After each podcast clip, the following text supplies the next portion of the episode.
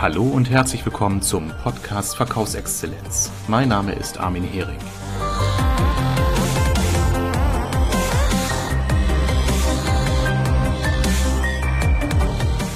Hallo Freunde der Verkaufsexzellenz. Ich begrüße euch zu einer neuen Podcast-Ausgabe. Heute geht es um das Thema aktives Telefonmarketing.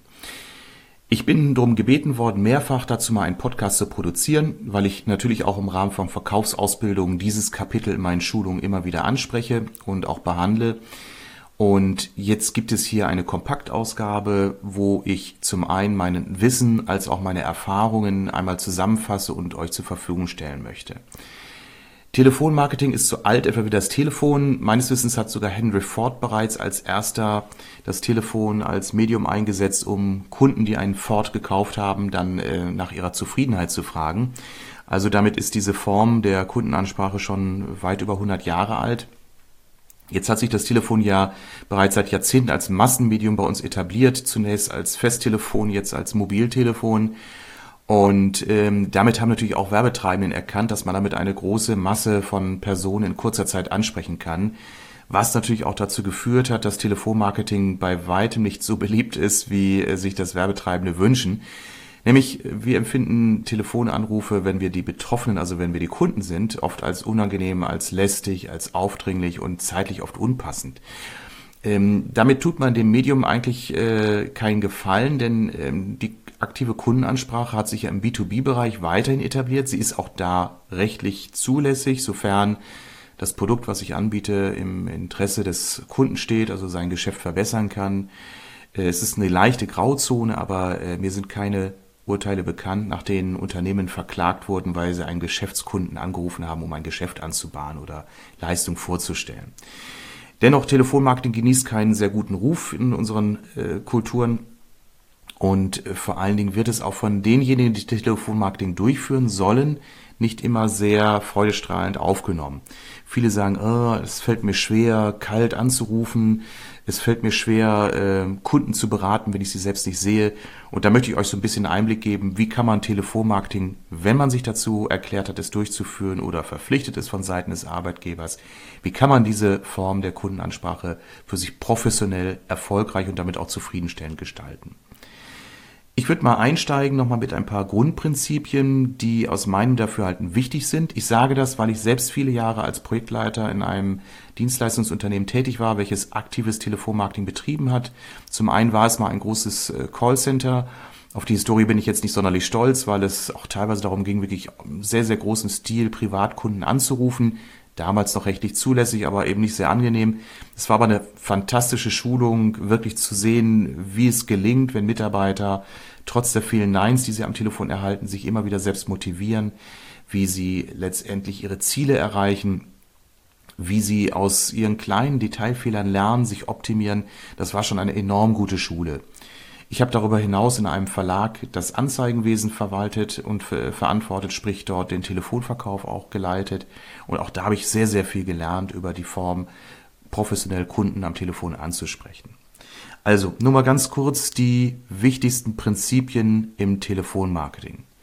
Prinzip Nummer eins: die Qualität der Adressen entscheidet. Es reicht nicht aus, eine Liste zu besitzen, zu sagen, hier stehen Adressen und Telefonnummern drauf und wir glauben, dass wir damit uneingeschränkt großen Erfolg haben. Wir wissen, dass durch Firmenumzüge, Ansprechpartnerwechsel, Rufnummernwechsel eine große Anzahl der Adressen regelmäßig sich verändert, also damit an Qualität verliert.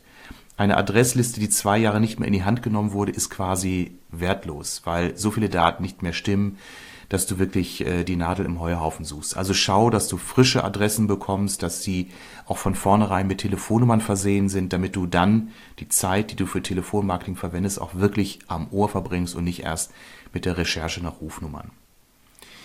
Zweites wichtiges Grundprinzip, die Kundenansprache musst du perfekt vorbereiten. Das heißt, wenn du kein Elevator Pitch für dich hast, also eine Art inneren oder auch wirklich aussprechbaren Leitsatz, was sind deine Kern Fakten, was sind die Vorteile deiner Leistung oder deiner Person, deiner Kompetenz, dann wirst du A nicht das richtige Mindset haben und zum Zweiten wirst du auf die Frage, weshalb rufen sie an, keine passende Antwort haben. Natürlich brauchst du eine exzellente Kommunikation, das ist natürlich ein permanenter Prozess, wenn du im Verkauf tätig bist, deine Rhetorik zu schulen, Formulierung zu verbessern, deine Schlagfertigkeit zu trainieren. Das fokussiert sich natürlich nicht nur auf Telefonmarketing, sondern auf deine gesamte Beratungsleistung schlechthin. Ein wichtiges Grundprinzip, was gerade bei mittelständischen Unternehmen oft vernachlässigt wird, ist wirklich das effektive Controlling. Ich meine damit keine aufgeblähten, unendlich großen Excel-Tabellen mit Werten auf die Kommastelle und auf die Sekunde runtergebrochen, sondern ich spreche ja immer im Verkauf von sogenannten Bierdeckel-Controlling. Also was sind die wichtigsten Fakten, deine wichtigsten KPIs, die du auf einem Bierdeckel verwalten kannst? Warum Bierdeckel? Ich sage das so symbolisch, weil manchmal sind die drei, vier Zahlen, die du gerade mal auf irgendein Stück Papier schreibst, für dich zielführender als die komplexe Tabelle. Weil die drei bis vier Zahlen kannst du für dich im Überblick behalten, die kannst du täglich aufschreiben, die kannst du täglich nachsehen, ohne dass du dich mit irgendwelchen Zahlenkolonnen auseinandersetzen musst. Das führt dazu, dass du natürlich dir zum einen erstmal ein Ziel setzt, dass du damit Soll- und Ist-Werte auch vergleichst. Das heißt, was habe ich heute erreicht, was habe ich diese Woche erreicht, um dann auch zu schauen, wo kannst du dich optimieren hinsichtlich Arbeitszeit, hinsichtlich Arbeitsgeschwindigkeit oder auch Output. Das heißt, wenn ich zum Beispiel an einem Tag sehe, ich habe sehr, sehr viele Informationsgespräche geführt, auch ganz viel Infomaterial verschickt, aber keinen Erfolg generiert, dann kann man allein aus diesen drei Parametern im Vergleich zu anderen Telefontagen schon schnell ableiten, okay, zu viel Infoversand führt zu keinem Verkauf, also kein Produktverkauf oder auch kein Termin vereinbart, was auch immer das Ziel deiner Anrufe ist.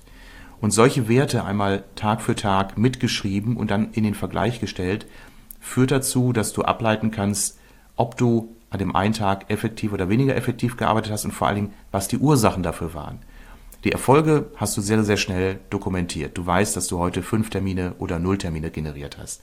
Aber das Warum erklärt sich oft erst aus dem Controlling, wenn du einfach diese drei, vier Parameter in den Einklang bringst und dann äh, daraus liest.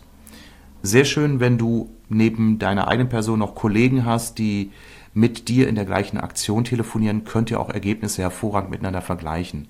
Das heißt, schaut, wer in der gleichen Zeit mit der gleichen Anzahl von geführten Gesprächen zu mehr oder weniger Ergebnis führt, kommt und vergleicht dann miteinander, diskutiert, was dazu führt. Ist es die Einstiegsformulierung? Ist es die Einwandbehandlung? Ist es die Abschlussqualität? Das heißt, die Fähigkeit, den Sack zuzumachen. Tauscht euch darüber aus und die Zahlen sind immer der Anlass dafür. Fünfter Aspekt, ganz, ganz entscheidend, deine persönliche Konzentration auf das Hier und Jetzt. Führe keine Telefonate nebenbei. Das wird in der Regel nicht gelingen.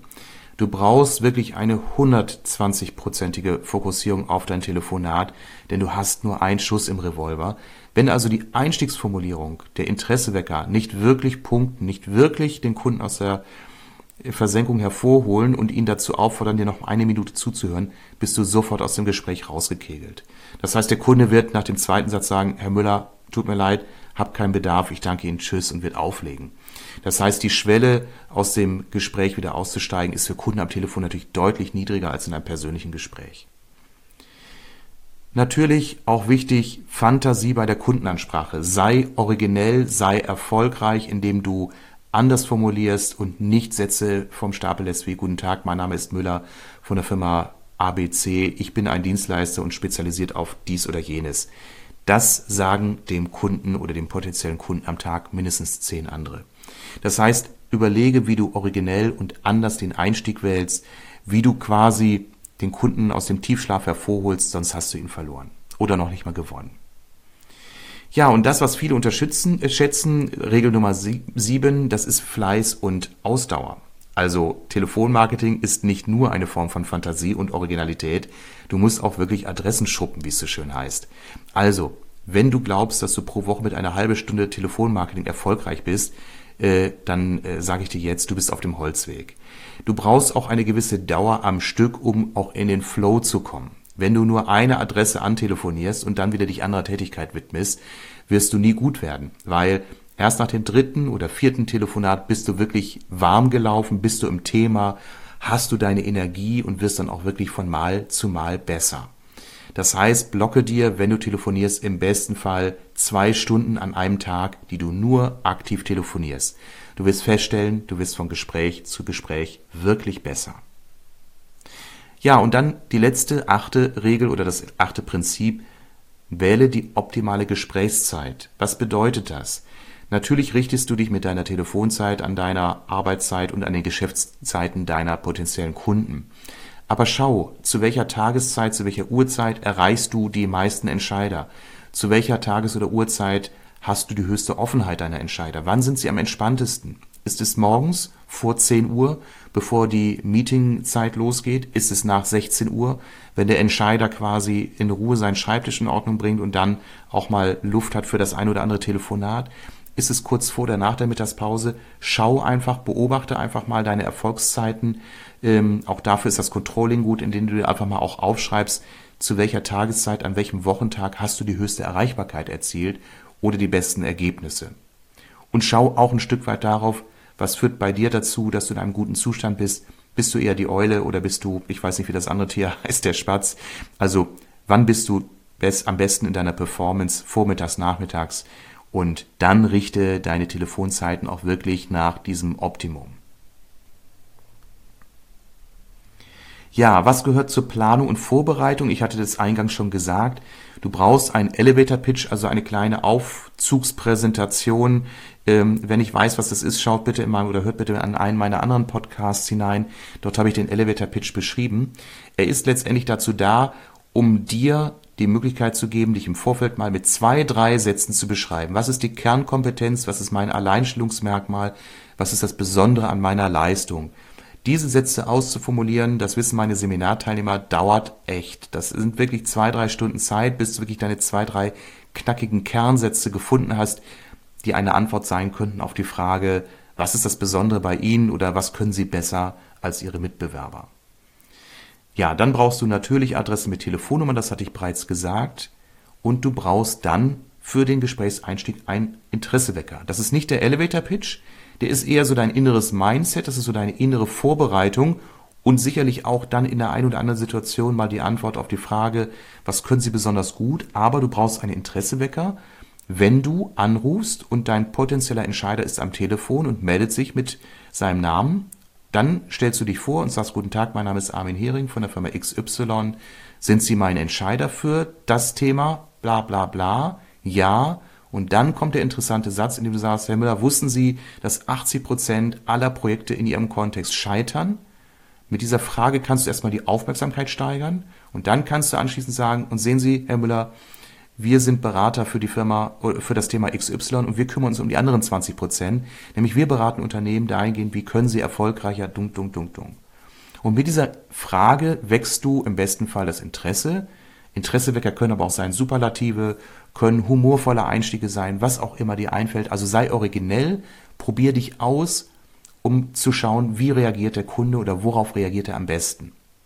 Mein Tipp, wenn du in einem Projekt startest, Formuliere dir drei bis fünf Interessewecker unterschiedlichster Art und teste sie alle aus. Verwerfe aber nicht einen Satz, wenn er einmal nicht funktioniert, sondern probiere ihn zehnmal weiter aus und bilde dir dann dein Urteil darüber, welcher deiner fünf verschiedenen Sätze die besten Gespräche öffnet. Natürlich musst du dich im Vorfeld auch argumentativ vorbereiten. Du brauchst eine Nutzenargumentation, wo du die besten Kernargumente für dein Produkt oder für den Termin, den du vereinbarst, sammelst und dann äh, leite daraus entsprechend dir eine oder erstelle einen Gesprächsleitfaden. Nutzenargumentation wirst du in meinen anderen Podcasts finden, warum du immer mit Nutzen argumentieren solltest und nicht nur reine Fakten aneinander reißt. Genauso das Thema Einwandbehandlung. Welche Einwände könnten kommen in Bezug auf dein Thema, wenn du zum Beispiel Termine vereinbarst? Wenn das das Ziel deiner Aktion ist, also ich rufe Sie heute an, um mit Ihnen einen Termin zu vereinbaren, damit ich Sie vor Ort beraten kann, dann rechne damit, dass der Kunde mit folgenden Einwänden kommt. Erstens keine Zeit, zweitens kein Interesse, drittens, äh, worum geht's genau, das können Sie ihm doch am Telefon erklären, viertens, schicken Sie mir bitte ein Angebot oder Infomaterial etc. Auf diese Einwände bereite dich vor, indem du überlegst, wie kannst du schlagfertig darauf reagieren. Den großen Fehler, den viele machen, dass sie am Telefon, wenn sie Termine vereinbaren wollen, schon so viel von ihrem Fachwissen kundtun, dass ein persönlicher Termin vor Ort gar nicht mehr notwendig ist. Das heißt, wenn du eine Firma anrufst mit dem Ziel, ich möchte einen Termin vereinbaren vor Ort, dann sprich mit dem Kunden und wenn er Nachfragen zum Produkt hat, Herr Hering, worum geht's genau? Sie sind Experte im Bereich das und das, dann nutze genau diese Frage, um zum Termin überzuleiten. Indem du sagst, ja, Herr Müller, genau das ist das Anliegen. Wir möchten Unternehmen beraten in dem und dem Punkt. Und damit wir das nochmal erörtern können, schlage ich gleich vor, dass wir einen Termin aussuchen. Wann passt es Ihnen? Dienstag oder Mittwoch? So, das sind wichtige Dinge, die du im Vorfeld erstellen musst, also dein Interessewecker, dein Elevator Pitch, die Argumentation und die Einwandbehandlung. Das sind Dinge, die mach im besten, im besten Falle auch schriftlich, das schult dich, deine Formulierung auszuarbeiten. Denke nur daran, dass du kein Schriftdeutsch verwendest, wenn du deinen Leitfaden aufbaust, sondern Sprachdeutsch. Sonst klingt es in der Tat wie abgelesen. Es dient in der Regel auch wie ein Spickzettel dazu, dich zu fokussieren. Den Spickzettel brauchst du dann bei der Klassenarbeit in der Regel ja auch nicht mehr. So, dann brauchst du natürlich nochmal deinen Kontaktreport, das heißt eine Art Tabelle, wo du dir einträgst, wie viele Gespräche habe ich heute geführt mit Entscheidern, wie viele Gespräche haben zum Erfolg geführt, wie viel Zeit habe ich benötigt und vergiss nicht aufzuschreiben oder mitzuschreiben über Strichliste, wie viel Bruttokontakt hattest du. Das sind also die Kontakte zu Firmen, die du durchgeführt hast, wo aber der Entscheider selbst nicht am Telefon war. Auch wichtig, Controlling, hast du an einem Tag sehr viele Bruttokontakte, also sprich hast mit vielen Sekretären gesprochen, aber so gut wie mit keinem Entscheider, dann hat das zur Folge, dass du darüber nachdenken musst, wie du hartnäckiger werden kannst. Das große Thema ist natürlich, ja, das Thema Zeit, äh, Entschuldigung, das große Thema ist natürlich die Hürde Sekretärin. Das heißt, wie kommst du an dieser Person vorbei? In der Regel machen wir den Fehler, dass wir der Sekretärin viel zu viel erzählen und sie damit viel zu viel Angriffsfläche bekommt, uns abzuwehren. Sagt der Sekretärin so etwas wie, ich möchte mit Herrn Müller über die Optimierung seiner Leistung in dem und dem Bereich äh, sprechen. Oder ähm, Herr Müller ist mir genannt worden als Ansprechpartner für das Thema, wir sind Dienstleister und möchten mit ihm kurz über eine Kooperation sprechen. Lüge nicht, sage nicht, Herr Müller kennt dich. Wenn das rauskommt, ist das in der Regel der Schuss nach hinten, dann ist die Tür zu. Meine Meinung, andere sagen, sie machen es ganz frech aber es ist auch so ein bisschen was, hat auch ein bisschen was mit Verkäuferethik zu tun. Ich möchte eher seriös verkaufen und äh, baue B2B-Kontakte auf, die auch dauerhaft bestehen. Das heißt, irgendwann wird so eine Lüge auch herauskommen.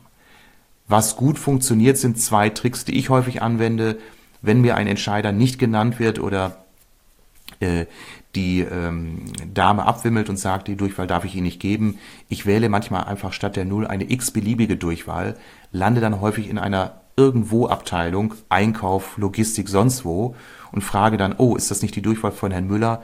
Nein, heißt es oft zur Antwort die 173, ich verbinde sie mal ganz kurz und dann bist du meistens oder sehr häufig dann doch am Ziel. Es gibt einen zweiten Trick, äh, wenn du den Namen des Ansprechpartners nicht bekommst, dann google einfach. Gib den Firmennamen ein und die Funktion der Person und du wirst feststellen, in sehr vielen Fällen findest du den Ansprechpartner irgendwo unter Kontakte auf der Website eines Unternehmens oder über Xing oder andere Internetportale. Das ist erstaunlich, wie oft man abgewehrt wird, aber trotzdem die Daten im Netz bekommt. Mir fällt noch ein anderer kleiner Kniff ein. Verwende einfach bei Entscheidern auf Geschäftsführerebene Uhrzeiten, die ungewöhnlich sind, also ruf manchmal deutlich nach 17 Uhr an. Äh, dann sind nämlich viele normale Angestellte im Feierabend und der Chef geht dann direkt ans Telefon.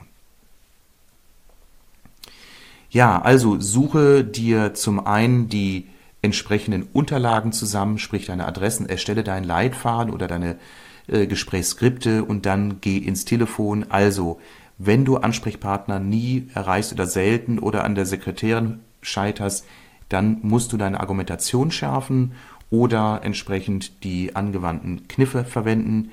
Und ansonsten ist noch zu sagen, Telefonmarketing lebt wirklich von dieser Kombination aus sprachlicher Gewandtheit, guter Vorbereitung und dann sprachlicher Exzellenz. Bleib hartnäckig. Es ist eine Fleißarbeit. Es ist eine Frustarbeit. Viele sind sich nicht darüber im Klaren, dass wenn sie zehn Kunden anrufen, um Termine zu vereinbaren, sie vielleicht ein oder zwei Termine am Ende haben und 80 bis 90 Prozent Ausschuss produzieren. Es gibt sicherlich Themen oder Bereiche, wo das deutlich höhere Quoten erzielt. Aber Telefonmarketing lebt einfach davon, dass wir viel in den Trichter werfen und am Ende ein Konzentrat aus guten Ergebnissen erzielen. Lass dich am Anfang nicht aus der Bahn werfen, wenn es nicht sofort funktioniert. Mach weiter, also immer wieder aufstehen und weitermachen. Es ist aber letztendlich ein sehr, sehr gutes, zeiteffektives Medium, um in Kontakt zu bleiben. in der heutigen Zeit sicherlich nicht das einzige Medium. Wir haben Newsletter, wir haben Social Selling und andere Möglichkeiten, Kontakte zu Kunden aufzubauen. Auch Formen, die ich sehr viel nutze. Aber nach wie vor, solange wir Menschen telefonieren, und das tun wir, sage ich, nutzt dieses Instrument und generiert Kontakte und vor allen Dingen generiert Termine. Also, ich hoffe, ihr habt so einige Tipps und Kniffe für euch entwickeln können oder herausgefunden. Wenn ihr noch Fragen habt, schreibt mich an über die sozialen Netzwerke. In den Shownotes gebe ich nochmal den Hinweis auf meine Facebook-Seite und auf meine Business-Website und auf meine E-Mail-Adresse. Also, viel Erfolg bei der Akquise und wenn ihr Fragen habt, schreibt mich gerne an. Ich freue mich drauf. Bis dann.